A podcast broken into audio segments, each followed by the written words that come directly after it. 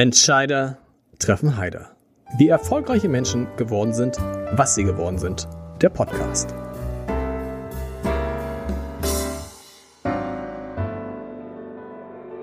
Herzlich willkommen. Mein Name ist Lars Heider und unter den richtig witzigen Männern, die wir in Deutschland haben, gibt es drei, bei denen ich mich frage, wie sie das alles schaffen. Einer, Dieter Nuhr, war schon in diesem Podcast zu Gast. Der zweite, Micky Beisenherz, wird es Anfang des nächsten Jahres sein und zwar live. Und heute freue ich mich über Phänomen Nummer drei, einen Mann, der mehr Sendungen, Podcasts, Shows und so weiter moderiert, als die Woche Tage hat. Und der so irre schnell sprechen kann, dass ich alle die warne, die sich diesen Podcast in doppelter Geschwindigkeit anhören, das könnte diesmal wirklich so ein bisschen Mickey Mausig werden. Ich freue mich sehr. Und dass er hier und heute zu diesem Jahresendgespräch da ist, hat natürlich auch damit zu tun, dass er gefürchtet ist für seine Jahresrückblicke, für seine satirischen Jahresrückblicke und dass er mit seinem satirischen Jahresrückblick, ich glaube, er kommt gar nicht zu Wort. Ich rede einfach so lange, dass er nicht zu Wort kommt, am 7. Januar in der Leishalle ist und da nochmal auf das Jahr 2022 zurückblickt. Da gibt es noch wenige Restkarten und normalerweise ist das immer die Formulierung, wenige Restkarten, es ist quasi nichts verkauft. Bei ihm ist es aber komplett anders. Also, wer ist hier? Florian Schröder. Lieber Florian, schön, Hallo. dass du da bist. Welch eine schöne Anmoderation, ich danke dir. Aber ich hatte wirklich die Befürchtung, dass du einfach durchredest. So mache ich das in meinem Podcast auch. Ich rede einfach so lange, bis ich feststelle, dass der Gast gar nicht zu Wort gekommen ist. Und dann sage ich, oh, das tut mir aber leid. Ich dachte, es geht erst los. War für mich nur eine Probe. Äh, es wird sehr lustig, glaube ich. Es könnte lustig werden heute. Ja. Aber irre, es ist so irre, du redest, das ist so irre schnell.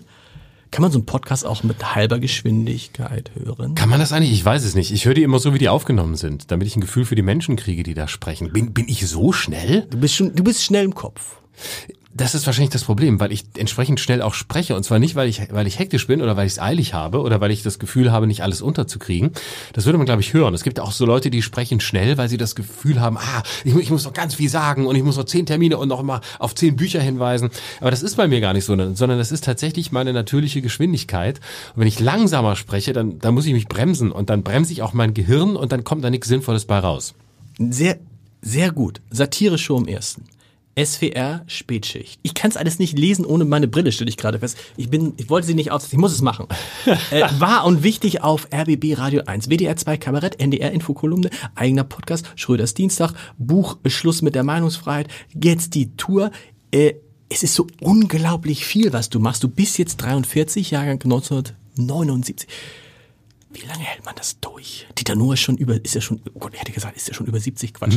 nein, nein, nein, böse, er war ja schon hier. Und dann darf, nicht, dann darf man so sprechen über Leute. Nein. Hat er nicht gesagt, wie alt er ist oder was? Über 60 ist er. Ja, ja, ist er schon. Aber es ist irre, wie machst du das alles? Ja, das ähm, ist vor allem eine gute Aufteilung des Tages und ähm, auch eine, äh, ja, eine, eine ganz gute Energie und eine Lust. Und äh, meistens ist es ja nicht so, dass ich ähm, da irgendwas rauspuste. Ah, das musste ich niesen, Entschuldigung. Ja. Ähm, könnt ihr rausschneiden ist ja nicht so, dass ich irgendwas rauspuste, äh, weil ich muss, sondern es drängt sich mir immer mehr auf, als ich versenden kann. So rum ist es ja. Das heißt, ich brauche verschiedene Kanäle für verschiedene Stimmungen und Stimmen, die ich habe in ah. mir. Und ähm, in einem Buch kann ich was ganz anderes erzählen und machen als in einem äh, Podcast oder in einer Kolumne oder gar in einem Bühnenprogramm. Das sind ja alles unterschiedliche Medien, ähm, in denen ich mich unterschiedlich ausleben kann. Und deswegen mache ich das so. Und manchmal ist es natürlich auch so, ähm, ja, dass man zum Teil Material äh, natürlich weiterverwendet. Ne? Man wird ja zum Chronisten. Ist ein bisschen fast schon, oder ist, hat das was mit Skalierung zu tun? Das ist ja das Prinzip von allen Firmen, dass sie sagen, wenn wir was haben, müssen wir es möglichst oft verwenden können, produzieren können, weiterverwenden können, damit wir mit der gleichen Arbeit mehr Ergebnisse erzielen. Ja und nein. Also ganz so ist es nicht. Ähm, ich, es ist tatsächlich anders. Ähm, ich habe ein Thema beispielsweise, das ich sehe, ein aktuelles Thema, mhm. das ich aktuell für eine Kolumne oder für einen Podcast verwende. Und das heißt, ich lese mich ein, ich bilde mir eine Meinung dazu, eine Haltung und gucke, wie mein Zugang zu dem Thema ist. So, immer jetzt die Reichsbürger zum Beispiel. Ne?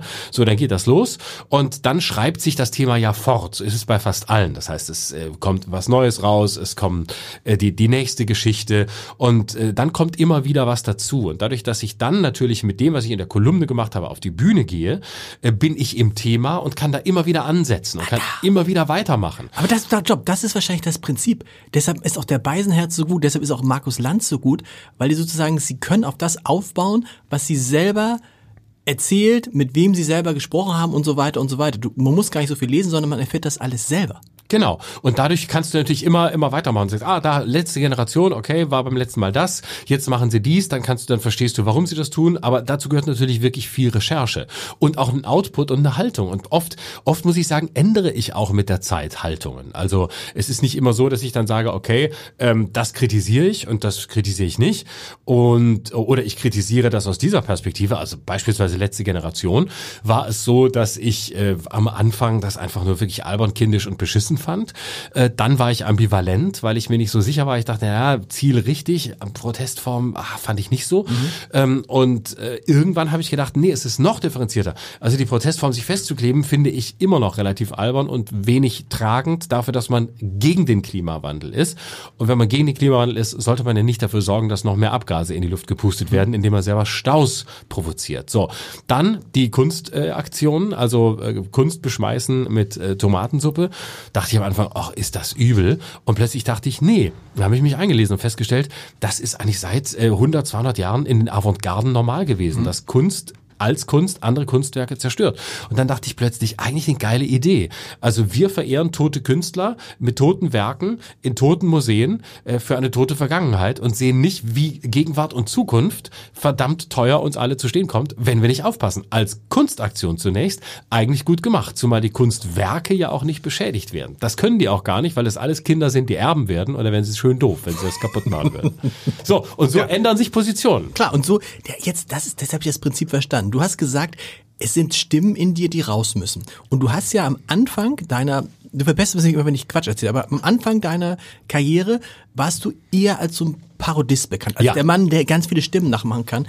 Stimmt mein Eindruck, dass irgendwie die Zeit der großen Parodisten vorbei ist? Ja. Mir ist, ja, mir ist es aufgefallen, als ich Jörg Knör bei Big Brother gesehen habe und dachte so, Jörg Knör, der ist, ne, der konnte eine gute Inge Meisel, einen guten Udo Lindenberg ja. und plötzlich ja. Warum ist das eigentlich vorbei? Weil an sich ist es ja noch witzig, wenn man Stimmen nachmachen kann. Absolut, ja, ja. Also ich mache es ja auch nach wie vor. Mhm. Ich glaube, es hat damit zu tun, dass ähm, viele Parodisten das Gefühl haben, dass äh, Parodie nicht mehr so funktioniert, weil die Figuren nicht mehr taugen, also weil die Figuren zu langweilig sind.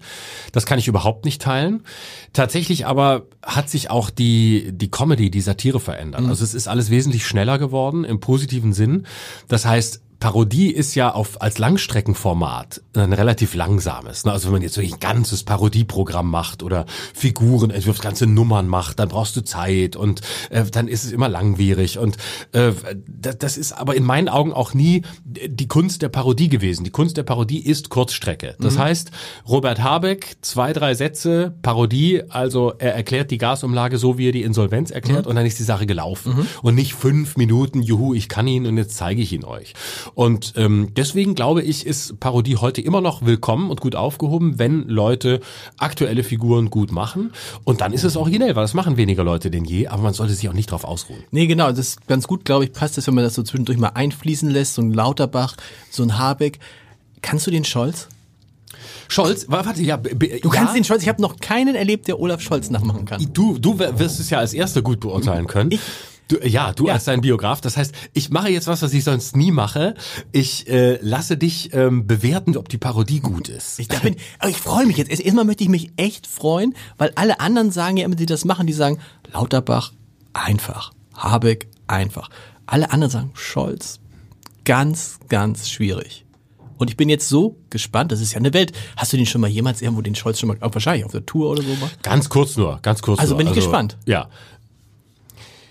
also ich kann Ihnen sagen, meine sehr verehrten Damen und Herren, dass in diesem Land ich nicht derjenige bin, der Ihnen sagen wird, dass ich ganze Sätze sage. Und im Grunde genommen kann ich Ihnen sagen, ist mir das auch relativ wurscht, was Sie alle machen, denken und glauben. Ich kann Ihnen nur sagen, als Bundeskanzler weiß ich das besser als Sie, weil ich täglich drei Bücher lese, die Sie nicht gelesen haben, weil Sie die gar nicht kennen in, nicht in ihrer Aktentasche haben.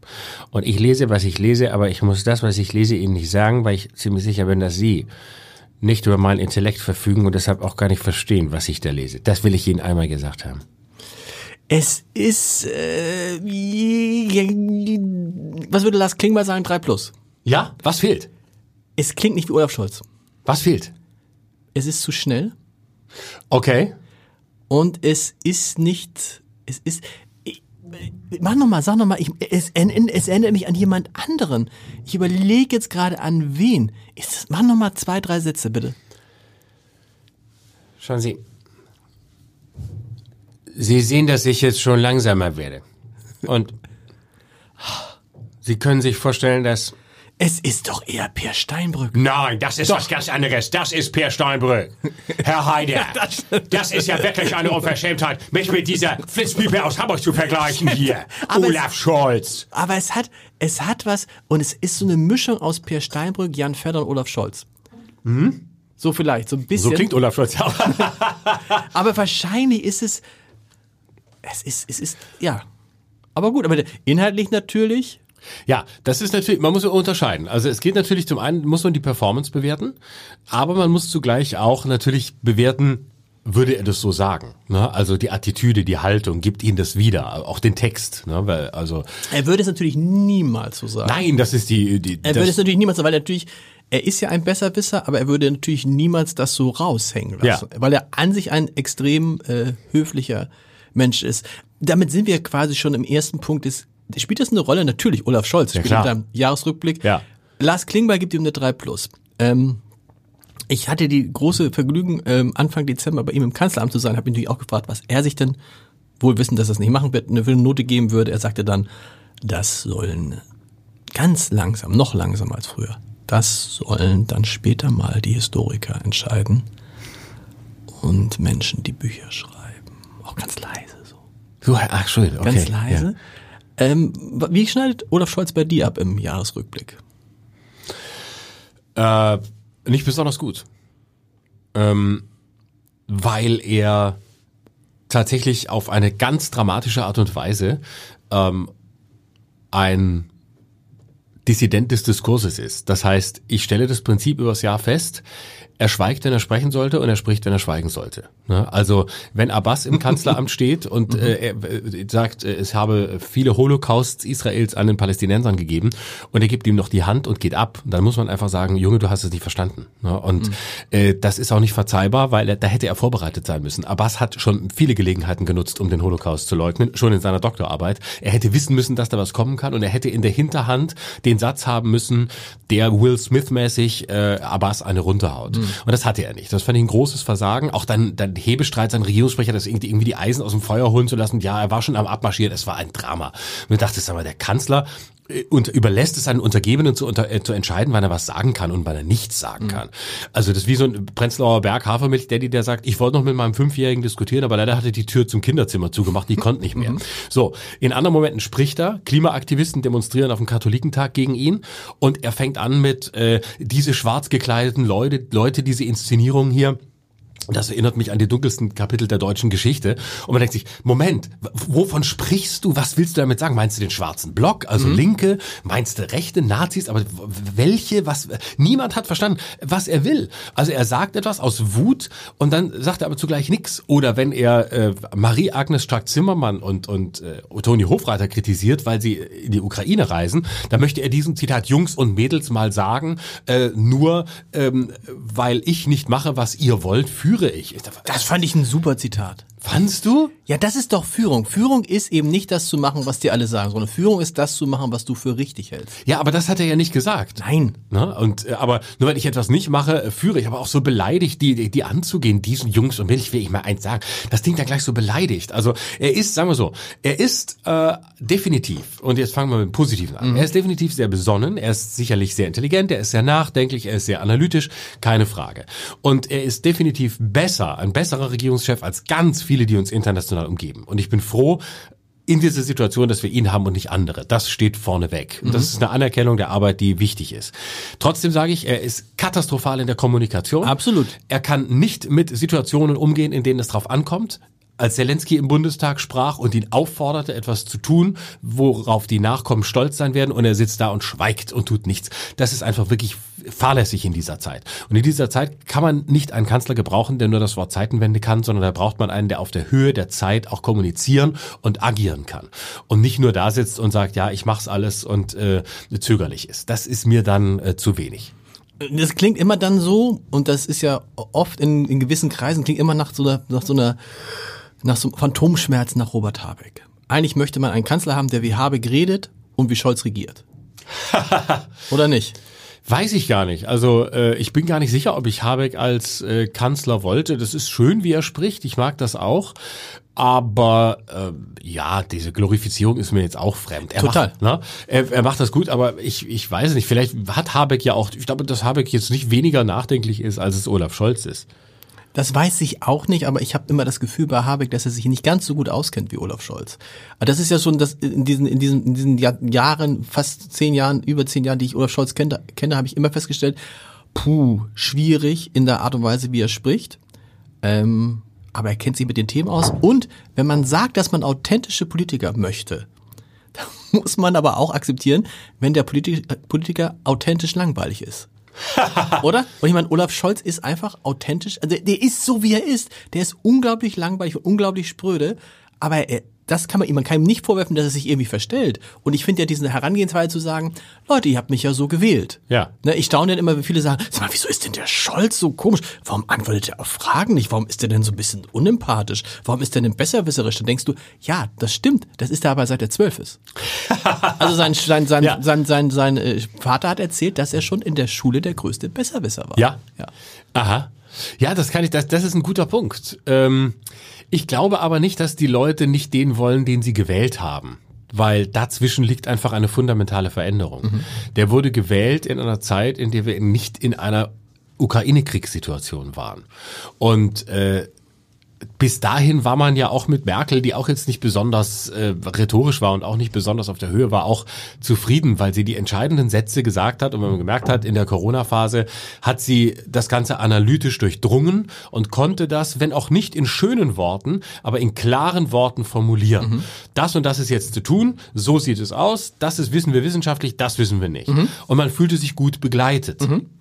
Auch wenn man wusste, dass auch Merkel natürlich äh, viel zu wenig gesagt hat insgesamt. Aber der Krieg hat eine Situation geschaffen, dass auf so viele, dass so viele Menschen auf eine ganz neue Art wirklich zutiefst verunsichert sind, weil sie Angst haben vor diesem Krieg, vor einer Eskalation, wie lange dauert das und viel stärker das Bedürfnis haben, erklärt zu bekommen, was in einer solchen Situation möglicherweise das Richtige ist. Also Waffenlieferung hin oder her, äh, da muss man einfach, wenn man wenn man agiert wie Scholz, diese Position erklären. Und ich verstehe nicht, wenn er so viele Bücher liest und wenn er im Max Weberschen Sinne wirklich Verantwortungsethiker ist, im Gegensatz zum Gesinnungsethiker. Also er sagt, ich gucke mir das an und gucke, was ist verantwortlich und sage nicht aus gesinnungsethischen Gründen, ja, wir müssen jetzt da die Waffen schicken, koste es, was es, was es solle, einfach weil es richtig ist. Wenn er das ist, was ich glaube, und wenn er deshalb zögert, weil der Verantwortungsethiker ja immer zögert, das ist ja sein, das Innere des Verantwortungsethikers ist, er ist so sehr Skeptiker und Zweifler und denkt so oft hin und her, dass er zwangsläufig zögerlich wirkt. Okay, Gut so, dann darf er zögerlich sein. Aber wieso schafft er es dann, wenn er doch so belesen ist, nicht das einmal in ein paar gut formulierten Sätzen über die Rampe zu bringen und schon hätte er, glaube ich, 100% mehr Zustimmung. Er kann, das ist das Problem. Er kann es nicht. Warum? Er kann es nicht. Also denk mal dran, die ganzen klugen Wissenschaftler, Intellektuellen, wo du auch zuhörst und denkst, ich habe es nicht verstanden. Ja. Er, er kann es nicht. Also das ist, glaube ich, das Problem. Er kann es nicht. Und das eine ist natürlich, dass natürlich seine Berater um ihn herum, es ist ja nur ein kleiner Kreis von Menschen, die übrigens anders sind als er, die sehr witzig sind. Steffen Hebestreit neulich in einem Podcast, auf die sollte einen Satz vollenden, der Regierungssprecher. Der Satz war, ähm, wenn Robert Habeck in drei Jahren bei der Bundestagswahl Bundeskanzler wird, würde ich, und was sagt Steffen Hebestreit, mich sehr wundern. Das fand ich, das fand ich irgendwie ganz, also andere, andere Typen, aber Olaf Scholz kann es nicht. Okay, dann würde mich jetzt interessieren, weil du ihn ja besser kennst. Wenn er es versuchen würde, du sagst, er kann es nicht. Es funktioniert nicht, er kann es nicht. Was würde dabei rauskommen? Ich würde es gerne verstehen. Doppelwumms. Du meinst, er würde da, ja? Doppelwumms kommt dabei raus. Ich glaube, das ist Doppel, also Wumms, dieses Wumms ist ja, hat, hat er sich selber überlegt, ja, das ist ja, kommt ja noch aus der Ja, Corona-Zeit. genau. Und jetzt überleg mal, dann bist du plötzlich Kanzler und sagst, was könnte ich jetzt mal? es ist ja infantil. Es ist aus, außerhalb eigentlich der Vorstellungskraft eines Olaf Scholz zu sagen, wir machen jetzt einen Doppelwumms. Aber er denkt, ah, das kommt jetzt, das verstehen die Leute. Und tatsächlich merken sich die Leute auch das deshalb, weil man denkt, ist ja selten bescheuert, Doppelwumms, oder? Ich meine, deswegen merken sich die Leute. Ja. Und du merkst halt, es passt nicht genau wie dieses You'll Never Walk Alone. Also, es geht ja die Legende, dass auch Olaf Scholz sich das selber ausgedacht hat. Wenn man aber weiß, dass der Kanzleramtsminister Wolfgang Schmidt ein glühender Fan des FC St. Pauli ist und da immer im Stadion ist. Und was wird da gespielt? You Never Walk Alone. Und dann kommt er und sagt, Olaf, volkstümlich St. Pauli, mach mal You Never Walk Alone. Aber es passt nicht. Er glaubt, er kriegt es nicht, er kriegt es einfach nicht hin. Und es braucht Menschen, die Olaf Scholz erklären. Und die gibt es in der Regierung nicht, weil Steffen Hebestreit kann es als Regierungssprecher nicht und Wolfgang Schmidt als Kanzleramtsminister tut es nicht. Du erinnerst dich an Helge Braun, du erinnerst dich Ja. an Peter Altmaier. Die sind nach, nach Merkel hat ja gar nicht so viel gesagt wie Scholz, sind immer hinterher in Talkshows gegangen und haben erzählt, Angela Merkel hat das und das gesagt. Gemeint hat sie das und das. Und so einen bräuchte es, glaube ich. Und den gibt es aber nicht. Den gibt es nicht. Willst Du das. Und, und es gibt auch keinen, der ihm, der ihm äh, zuhören kann, wie so ein, wie so ein äh, Co-Writer oft bei Büchern. Äh, Olaf, erzähl doch mal. Wie, wie, was machst du jetzt? Also, was siehst du jetzt zum Thema Waffenlieferungen? Erklär doch mal. Und dann würde er das so im persönlichen Gespräch locker erzählen und dann würde man daraus ein Best-of machen und eine kurze Rede. Und Das genau, das könnte er, das würde er dann vorlesen, aber da ist er ja auch, er, er, ich weiß, ich weiß, früher bei Interviews war ihm immer ganz wichtig, dass er die Interviews auch selber hinterher autorisierte. Und sage ich, warum machen Sie das denn? Damals noch als Bürgermeister.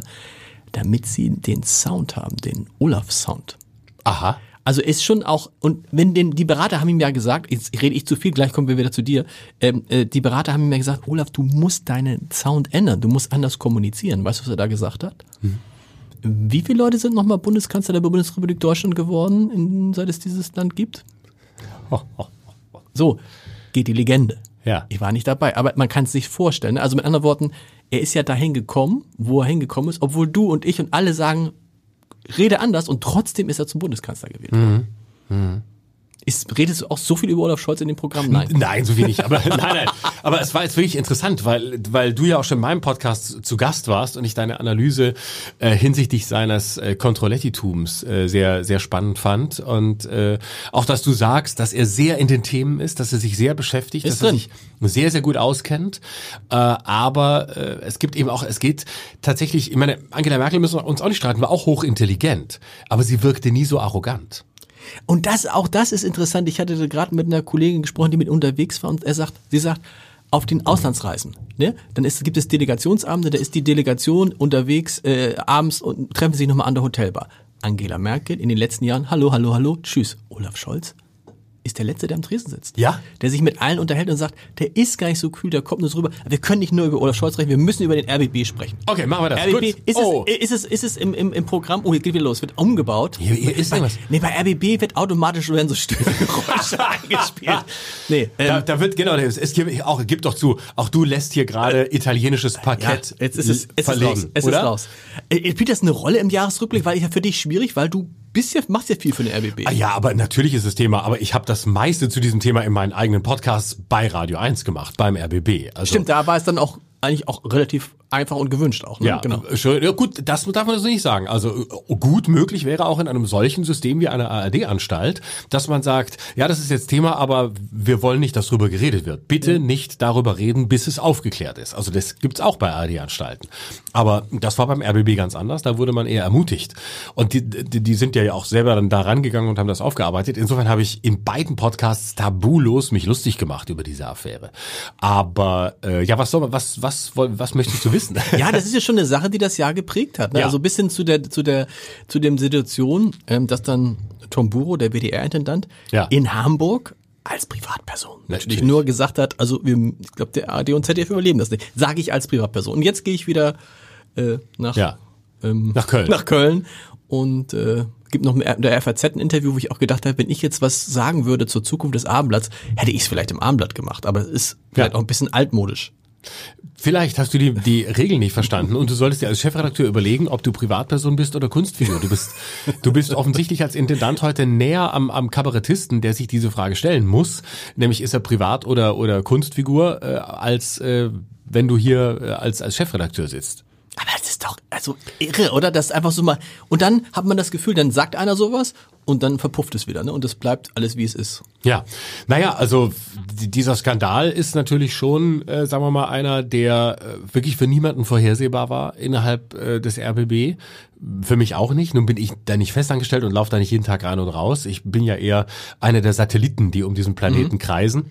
Aber ich habe Frau Schlesinger auch zwei, dreimal getroffen, auch mit ihr zu tun gehabt und fand sie außerordentlich souverän, außerordentlich äh, bestimmt. Mhm. Eigentlich fast ein Ideal einer Intendantin. Ne? Also Auftreten, Charisma, Rhetorik, äh, mhm. äh, also ne, alles, was man Olaf Scholz nicht unterstellt, das hatte sie. Ne? Mhm. Also sie war einfach da. Denkst du, genauso jemanden brauchst du.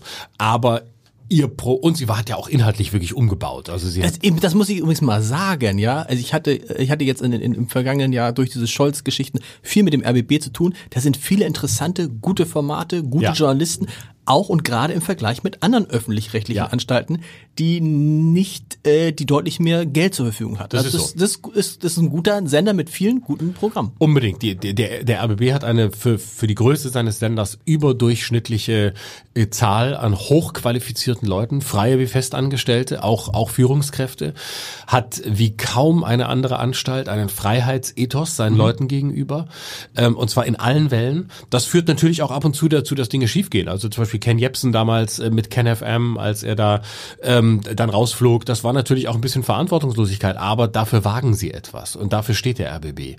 Und ähm, es ist wirklich ein Haus, in dem sehr viel experimentiert wird und sehr viel zugelassen wird. Und es sind sehr viele motivierte Leute, also und sehr viele gute Journalisten. Da, man kann wirklich gegen diesen Laden nichts sagen. Mhm. Der hat das nicht verdient, was da gerade mit ihm passiert.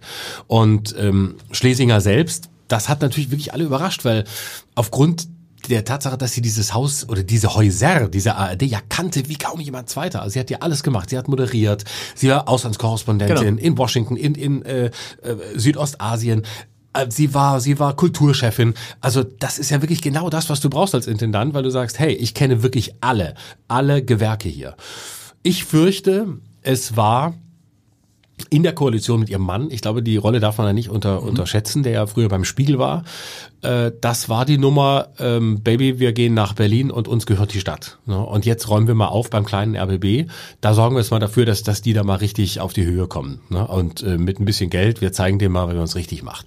Und dann hat sie einfach auch eingekauft in einer Art und Weise, wie es eben eine, eine Liga zu hoch war. Mhm. Also das ARD-Mittagsmagazin nach Berlin zu holen zum RBB ist schön, aber das ist halt auch teuer. Das muss man sich leisten können. Und so viel Geld hat der RBB nicht.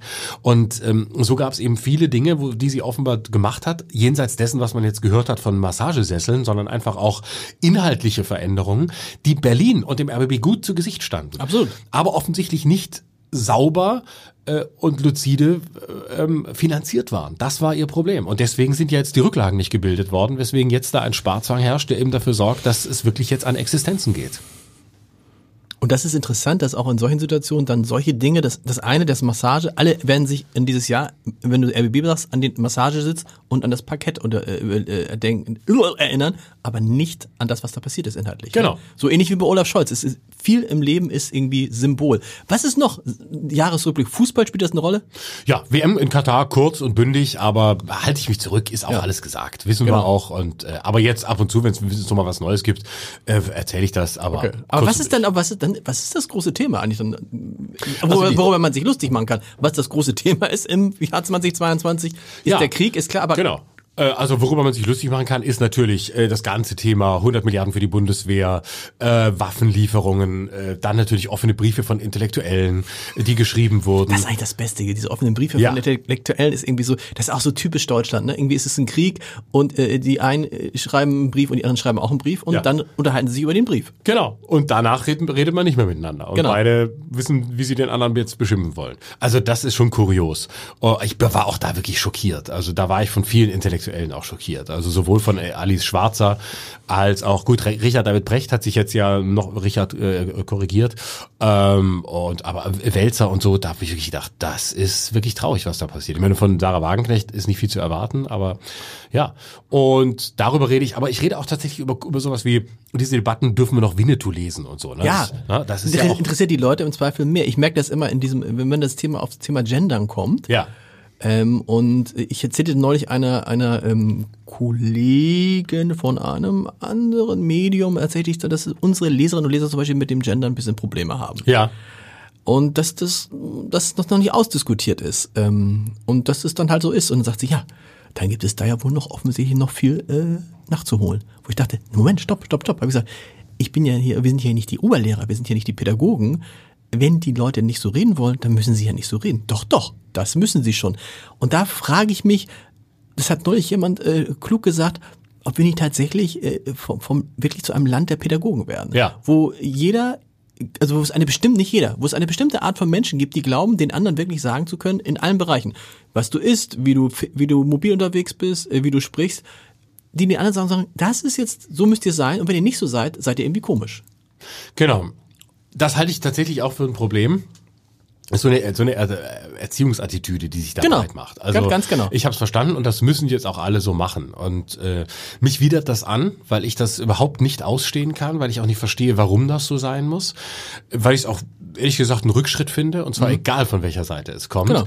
weil eigentlich sollte die Herausforderung ja darin bestehen, zu sagen, wir akzeptieren in dieser Gesellschaft sehr viele sehr unterschiedliche Strömungen und sehr viele sehr unterschiedliche Arten zu leben und eben auch zu sprechen. Und ich fürchte immer, wenn sich Sprech ähm, Gebote oder Verbote durchsetzen oder ja, nennen, bleiben wir mal bei den Geboten, weil die Verbote, da haben wir sehr viel drüber geredet. Aber wenn das jetzt dahin geht, dass eben jeder meint, dem anderen sagen zu müssen, wie es richtig ist und wie es zu Genau. sein hat, wie man es machen muss und wie es bitte alle machen, dann ist es eben, dass der nächste Schritt geht dann eben zum Lebensgebot. Ne? Dann Es hat was, ich muss so- sagen, das, ist, das sind diese in, in, Intellektuellen, die für sich in Anspruch nehmen, total tolerant zu sein. Und tatsächlich hat das totalitäre Züge. Ja. Da ist gar nichts mit Toleranz. Genau. Da geht es drum, dass man Recht hat und dass man Recht behalten hat. Und wer das nicht tut, der ist dann eben jemand, der äh, einem, einem persönlich wehtun will. Das, das Interessante ist ja, dass die, die dann häufig eine sogenannte alternative Position einnehmen, wenn sie dann kritisiert werden, dann gehen sie ganz schnell aus der angeblichen Sachdiskussion raus und sind einfach genauso beleidigt wie die, denen sie das immer vorwerfen. Genau. Und das kannst du auf allen Seiten beobachten. Und dann frage ich mich, warum? Warum seid ihr denn nicht selber ma- mal so, so cool und habt einen gewissen Abstand dazu? Und ich bin eben nicht der Auffassung, dass ich jemandem erklären muss, wie er sprechen oder schreiben soll. Ich entscheide mich, wie ich spreche und möchte, dass das respektiert wird. Ich rege mich aber auch über keinen auf, der, der anders spricht. Ich zum Beispiel gendere nicht, aber ich zähle nicht zu den radikalen Gegnern, die darin den Untergang des Abendlands sehen. Ich habe meine Gründe, warum ich es nicht tue, aber ich respektiere auch, wenn das getan wird. Warum ich, tust du es nicht? Weil das ist interessant, weil ich, ich könnte jetzt viele Künstler, viele Schriftsteller, Kabarettisten, die in diesem Podcast sind, ähm, äh, wer hat es denn zuletzt gesagt? Äh, ähm, der, äh, der Mann, der die Frises macht. Jetzt fällt mir gerade der Name nicht ein. Peinlich. Also, der hat gesagt, ich mache das, wenn ich in dem Dorfkrug, wo ich immer meine Stimmen mir überlege, höre, dass das jemand tut. Ich höre aber nicht, dass das jemand tut. Andere sagen, stopp, stopp, stopp, ihr redet mit den falschen Leuten. Unter jungen Leuten, das stelle ich auch fest, ne? je jünger man wird, desto ähnlich, desto schneller ist mal dann, äh, was ich, ähm, PflegerInnen. So. Warum genderst du nicht? Also ich gendere in Mails, in denen ich verschiedene Geschlechter anspreche. Genau. Da gehört es hin. Also alles, was allgemein ist, da finde ich es auch richtig tatsächlich. Äh, auch auf was weiß ich, Aushänge, äh, da finde ich es gut. Das So. ist, aber letztlich haben wir immer gesagt, liebe Damen, sehr geehrte Damen und Herren, war Genau. immer schon gegendert. Aber gut, war natürlich nur Damen und Herren. Ja, genau. Da, Genau. da finde ich es auch richtig, dass man alle, Okay. alle Geschlechter, die es sonst noch geben mag, mit einbezieht. So, warum tue ich es nicht? Weil der wissenschaftliche Stand, soweit ich ihn kenne, mich nicht überzeugt. Mhm. Bisher. Ähm, es gibt ja diverse Studien, also die, die sagen, wir müssen gendern, sagen ja, ähm, wenn wir das, die, die Frau oder andere Geschlechter nur mit, mit denken und nicht mit sprechen, dann sind sie nur mit gemeint und damit nicht gemeint und damit entsteht letztlich, wenn ich sage, liebe Leser, ähm, entsteht immer im Kopf des, des äh, Lesers ein männlicher Leser und keine weibliche Leserin. Genau.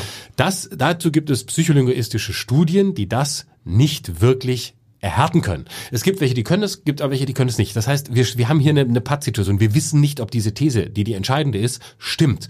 Ähm, es kann sein, es kann aber auch nicht sein. So, das reicht mir nicht, um es zu tun. Wenn es wirklich so wäre, dass man nachweisen könnte, wenn ich sage, lieber, liebe Leser, dass dann ausschließlich Männer auftauchten, würde ich sagen, okay, dann überlege ich mir, ob ich anfange zu gendern. Das ist mir aber nicht klar genug.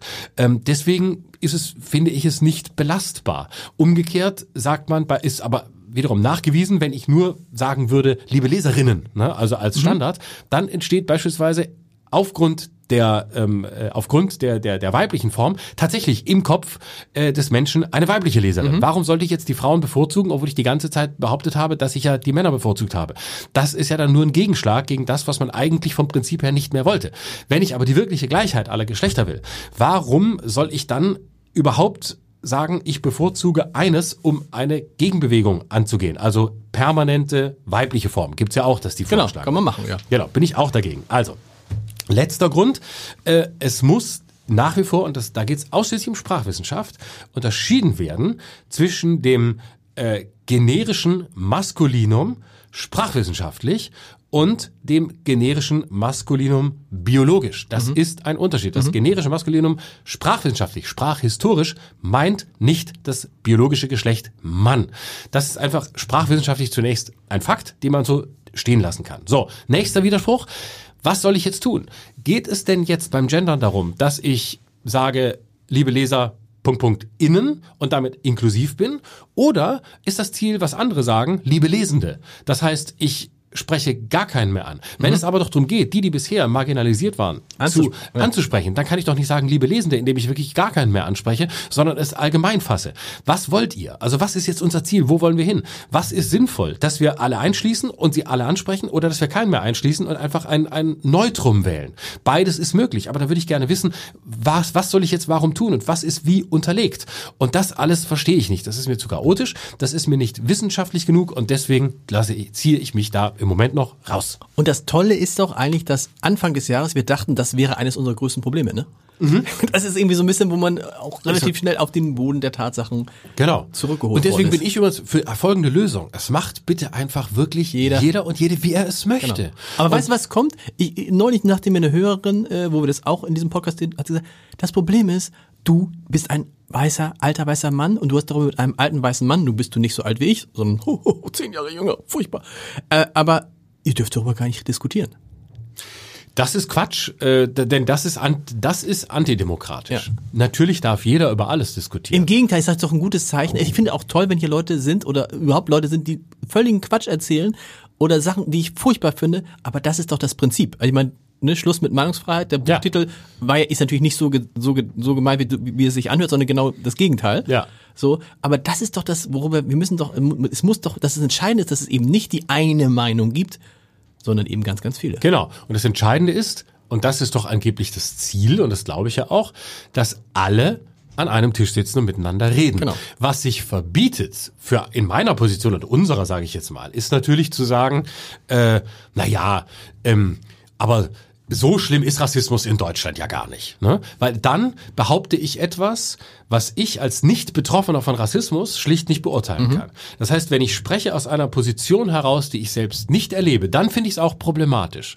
Und dann sollte ich sehr zurückhaltend formulieren. In dem Moment aber, in dem wir über ein Sachthema reden äh, und es nicht um Gefühle geht, sondern einfach darum, okay, äh, was ist mit Gendern, warum tun wir, warum tun wir es nicht, ist das was anderes. Wenn hier jetzt jemand säße, der sagt, ich bin non-binär und ich bin aber dafür, dass gegendert wird, weil es mich verletzt, wenn es nicht getan wird oder ich diese und jene Nachteile habe, dann höre ich mir das an und höre mir das an aus einer Perspektive, zu der ich natürlich nichts zu sagen habe, weil ich sie nicht erlebe. Dann höre ich zu, heißt aber trotzdem nicht, dass ich deshalb gendere, aber ich werde es einfließen. Heißt auch lassen. nicht, dass du, heißt auch nicht, dass du nicht eine ganz andere Perspektive einnehmen kannst. Und Genau. wahrscheinlich, oh Gott, jetzt haben wir schon ganz viele. Ganz, ganz ist ja, sowas, ist das ein Thema? Im, im, im, Nee, über Gendern rede ich gar nicht. Nee. Ich rede ausschließlich über, jetzt haben wir über ein Thema geredet, über, ich in meinem Jahresrückblick Schluss jetzt rede ich ausschließlich über kulturelle Aneignung, also Beispiel Winnetou oder Dreadlocks, Schweizer Bands, die die Dreadlocks haben und äh, auftreten wollen und dann äh, fühlt, fühlt sich jemand gestört.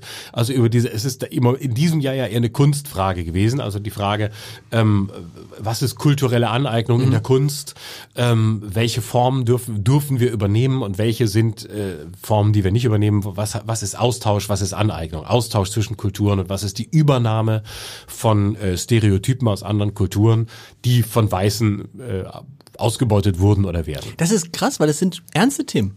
Das sind wirklich Ja. ernste Themen. Ja. Also, Absolut. Ja. ja, und natürlich gibt's auch sehr lustige Sachen. Also Friedrich Merz, seine Reden, Sozialtourismus oder wenn die, wenn, wenn der, keine Ahnung, beim Unionsparteitag, es heißt, wir beginnen unseren Parteitag mit einer ökonomischen Andacht und so, das ist natürlich herrlich.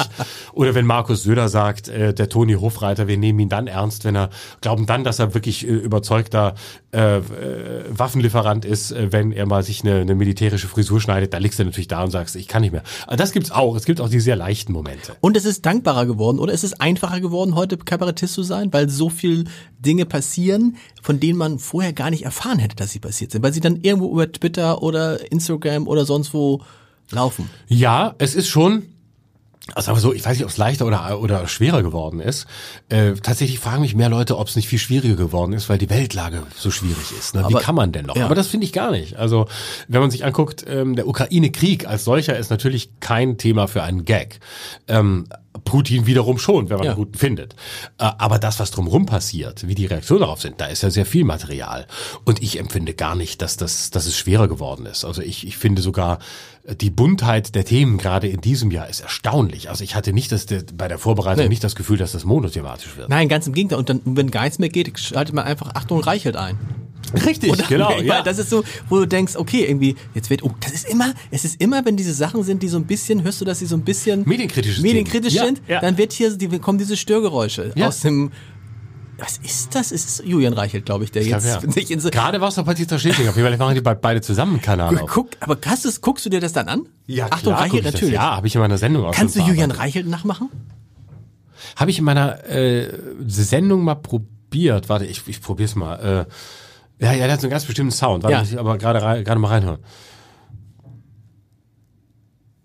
Es ist eine Terrororganisation der ganz besonderen Art, die wir jetzt hier feststellen, die wir seit einiger Zeit haben. Sie sind schlimmer als die Hamas, sie sind auch letztlich schlimmer als alle, die wir sonst gesehen haben, schlimmer als die RAF und auch schlimmer als die Klimademonstranten. Sie sind sogar schlimmer als Osama Bin Laden und seine Taliban. Wir sprechen von den Grünen. Die Grünen glauben, dass sie das Land in der Hand haben. Die Grünen wollen uns fertig machen. Die Grünen wollen sie ausnehmen. Die Grünen wollen, dass sie sterben. Wir aber wollen überleben. Und deshalb sage ich, Kampf den Grünen. Ja, sehr. Das ist irre, ne? Dieses, das ist das sowas, das ist so ein, ein Kanal gibt, der so auf die Grünen schießt, oder? Ja. Wo dann irgendwie dieses, diese eine, diese eine Sendung mit, wo er sich über Ricarda Lang aufregt, hat jetzt schon eine Million, äh, haben eine Million Menschen gesehen. Und der Kanal hat, muss man ja anerkennen, was heißt anerkennen, muss man sehen, man kann es äh, einmal sagen, über eine Viertelmillion Abonnenten. Ja. Was sagt uns das über Deutschland, dass eine Viertelmillion Menschen das offensichtlich interessant und gut finden? Gut, wir beide hören ja auch mal, gucken auch mal rein. Ja, klar, Wir sind, wir sind aber nicht Abonnenten. Zunächst wissen wir, gut, aber ich folge auch vielen Leuten auf Twitter, denen ich eh nicht, die ich nicht, deren Auffassung ich gar nicht teile, aber ich folge ihnen. Weil es dazugehört zum Gesamtbild. Ja klar, für mich gehört es dazu. Deswegen weiß man nicht, wie viele Leute da auch folgen, einfach nur weil sie interessiert sind, aber das gar nicht teilen. Aber wir können, glaube ich, schon sei, sehen, dass das, dass das ein Phänomen ist. Aber ich würde es nicht überschätzen. Ich glaube, es ist einfach eine gewisse Zahl an Leuten da, die von der Komplexität der Gegenwart sehr über überladen sind und deswegen versuchen, etwas zu finden, was einfacher ist. Aber ich glaube, das gab's immer. Ich meine, wir haben ja immer gesehen, die Bildzeitung hat, hatte früher zwölf Millionen Leser. Ne? Jetzt sind es, glaube ich, noch drei oder so. Und da hat man ja auch immer gesagt, ja, war Güte, und das war eine wesentlich höhere Zahl. Und ähm, ja, jetzt hat man eben so einen, jetzt hat man eben so einen Kanal. Ich Und- glaube, die Bild, aber Bild in, insgesamt ist immer noch weit über 12 Millionen, aber Bild.de und so in der, auf der Zeitung auf Papier, da sind es tatsächlich deutlich weniger geworden. Ja. Wir müssen nochmal, wenn wir so über Kultur sprechen, täuscht mein Eindruck, wir haben harte Jahre für die Kultur Ja. hinter uns. Ich habe mal mit einem Kabarettisten, ich sage nicht mit wem gesprochen, ähm, weil das echt äh, so ein privates Gespräch war und weil das, glaube ich, ihm unangenehm war, der sagte, er hat tatsächlich vor 12, 13 Leuten gespielt. in der Corona-Zeit? Da, kurz danach. Ja. als es dann wieder losging, sagte er, die Ja. Leute waren nicht da.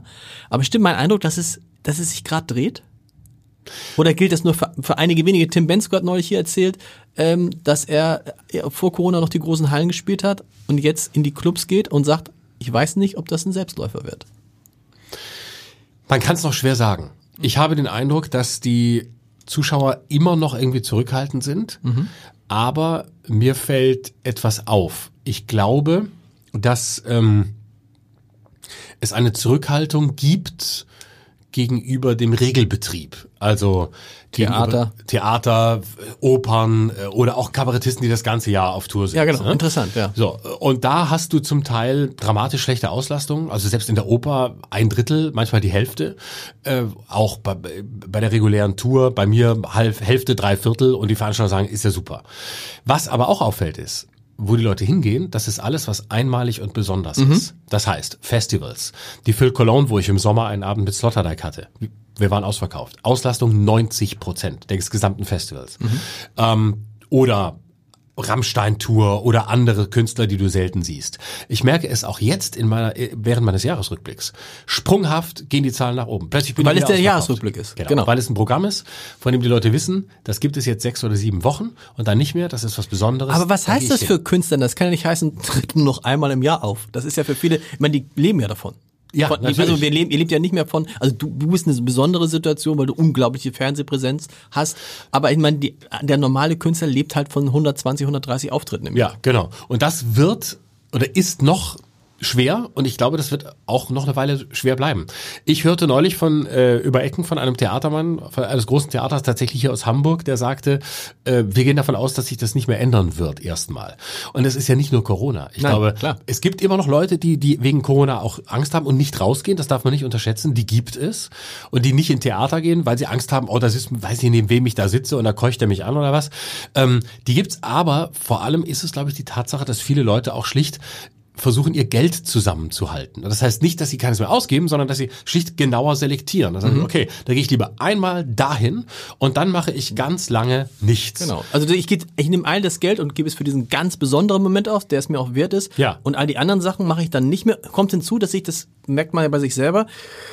Wo man früher selbstverständlich hingegangen ist, sagt man, ach ja, kann aber auch jetzt zu Hause eine schöne Flasche Wein trinken. Ja, auch. und einer der Autoren, die äh, Olaf Scholz zurechtliest, Andreas Reckwitz, hat das äh, als Soziologe perfekt erklärt. Ne? Also es ist die die die Tendenz des, der, der Gegenwartsgesellschaft geht hin zum Besonderen, zum Einmaligen.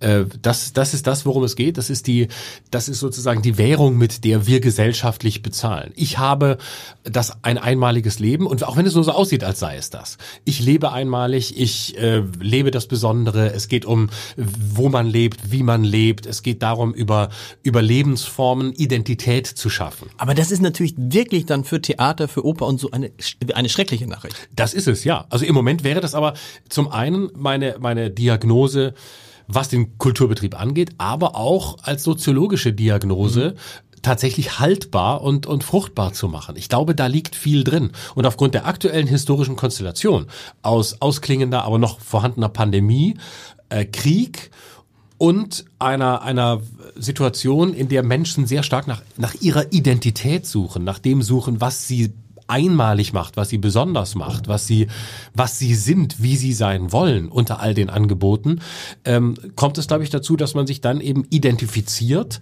mit dem, äh, was auch selbst als besonders ist. Ich war bei etwas, wo sonst keiner war. Weißt du, was dazu passt? Ganz interessante Zahlen von äh, Gastronomen, die erzählen, dass eben noch nie so viel Champagner getrunken wurde wie in diesem Jahr. Siehste? Der Chef, der, der, der, der Beverage-Chef, also der für die Gastronomie im KDW zuständig ist, sagt, jeden Tag an der Champagnerbar im sechsten Stock des KDWs Dreier, Vierer Reihen und die Leute hauen sich den Champagner rein. Sie haben teilweise nicht mehr genug Champagner von bestimmten Marken nicht Ja. mehr genug Champagner gehabt. Ja. Das passt, ne? Nee, reicht nicht mehr den einfachen Grauburgunder, sondern wenn, dann lass ich es richtig knallen. Genau. Das heißt, ich trinke vielleicht nicht jeden Abend meinen Wein, aber ich trinke einmal pro Woche meinen Champagner. Ja. Darum, äh, genau, da, das ist tatsächlich die, glaube ich, die gesellschaftliche äh, Entwicklung im Moment. Also wenn, dann gönne ich es mir richtig und das erlaube ich mir dann einmal, aber dann auch wieder halte ich mich zurück und äh, lebe den von mir ja sonst überall geforderten Verzicht. Das Genau. darf man ja auch nicht unterschätzen, dass Verzicht das Wort des Jahres ist. Das ist eine gute Erklärung. Das ist wirklich für die Theater, die mir sagen, irgendwie, wir haben noch eine Auslastung von 30 Prozent, die noch im Moment Subventionen bekommen. Natürlich also Subventionen zu den bisherigen Subventionen. Aber das Besondere, siebter, können wir jetzt, können wir jetzt, kann ich ein bisschen Schleichwerbung machen. 7. Juli, du in der Januar. Januar, Januar, oh Gott, 7. Juli, der satirische Jahresrückblick. Das wäre witzig. Das wär schön. 7. Januar, 7. Januar. Und wenn man dann noch Zeit hat, am 22. Juni, ein ganz besonderer Moment, äh, bin ich nämlich mit Markus Lanz im Thalia Theater. Oh. Und da haben wir uns nämlich gewundert, dass da schon über 1000 Karten verkauft sind. 22. Juni? Oder Januar? Ich Januar, hab ich schon wieder Juni Ah, gesagt? Juli, Juni, die sagt immer Juni. Wieso sage ich immer Juni? Weil es auch mit J ist. Also 22. Januar, 20 Uhr Thalia Theater. Es gibt tatsächlich noch 80 Karten. Ach, Sichtbehindert. oh, Sagt man sichtbehindert? Oder sichtbehindert darf man gar nicht sagen. darf man nicht sagen. Sicht, äh, Sicht eingeschränkt. Eingeschränkt, Eingeschränkt. Sicht eingeschränkt. Sieben, 12 Euro. Toll. Bei mir Ist das, ist das teuer? 12 Euro ist günstig. ist sehr billig, ja. Deswegen läuft es auch so gut. Also Nein, nix das waren nur die, die Sicht eingeschränkten Plätze. Ah, okay. das, ja, genau. Bei mir in der Leishalle äh, ist äh, Stand jetzt, darf, dürfen wir sagen, wann wir aufzeichnen? Ja, oder? Ja, dürfen wir sagen. Also wir irgendwann Mitte Dezember Mitte zeigen wir Dezember. gerade auf. Sind, glaube ich, äh, jetzt über 900 Karten verkauft. Das ist richtig viel. Das habe ich aber auch gelernt. Äh, die Preise, Ticketpreise sind schon gestiegen Ja. bei vielen, weil es gar nicht anders geht, weil die Leute müssen ja davon leben. Klar. Was zahlt man jetzt bei dir so mit auf Tour? Was, Ich weiß es nicht. Es ist je, in jeder Stadt anders. Das macht, ich mache, wenn ich die Preise nicht mache, weiß ich das nicht. Ich weiß es noch nicht mal, wenn ich da bin. Ich äh, will mich da auch nicht so drum aber kümmern. kriegst du dann nicht, gehst du nicht hinterher, sagst du wie Mary Rose früher und sagst so, äh, Bares, Bar Hand? Nein, nein, nein. Ah, das ist lange her, dass es das Bar bezahlt Hast du es auch noch erlebt? Ja klar, Anfang so 2000, Anfang der Nullerjahre war das noch so. Ja, ja. Da kam noch der jeder dritte Veranstalter und hat gesagt, so, also es waren 250 da, aber ich würde sagen, es waren nur 100, oder? Oh, und oh, oha, ja, das gab's häufig. oha. Ja, und da wurdest du eher angeguckt, wenn du abgelehnt hast. Nee, komm, lass offiziell echt. Aber warum denn? Weil da wurde wirklich viel bar bezahlt. Da gab's natürlich gab's das, das dann runtergerechnet wurde. Aber es ist über 20 Jahre her. Es ist, ich habe, glaube ich, seit 15 Jahren kein Bargeld mehr bei Shows bekommen. So, diesmal auch nicht. Also jetzt sag ich noch einmal, 7. Januar, Leishalle, ist wunder, äh, wunderschön. Es hat große Freude gemacht. Du bist herzlich wieder eingeladen. Ja. Nächstes Jahr machen wir wieder, reden wir wieder, dann ist schon zwei Jahre Olaf Scholz. Ach toll, ich freue mich. Dann machen wir ein Update. Das war wirklich ein ganz schönes Gespräch. Vielen Dank, dass du da warst. Danke für die Einladung.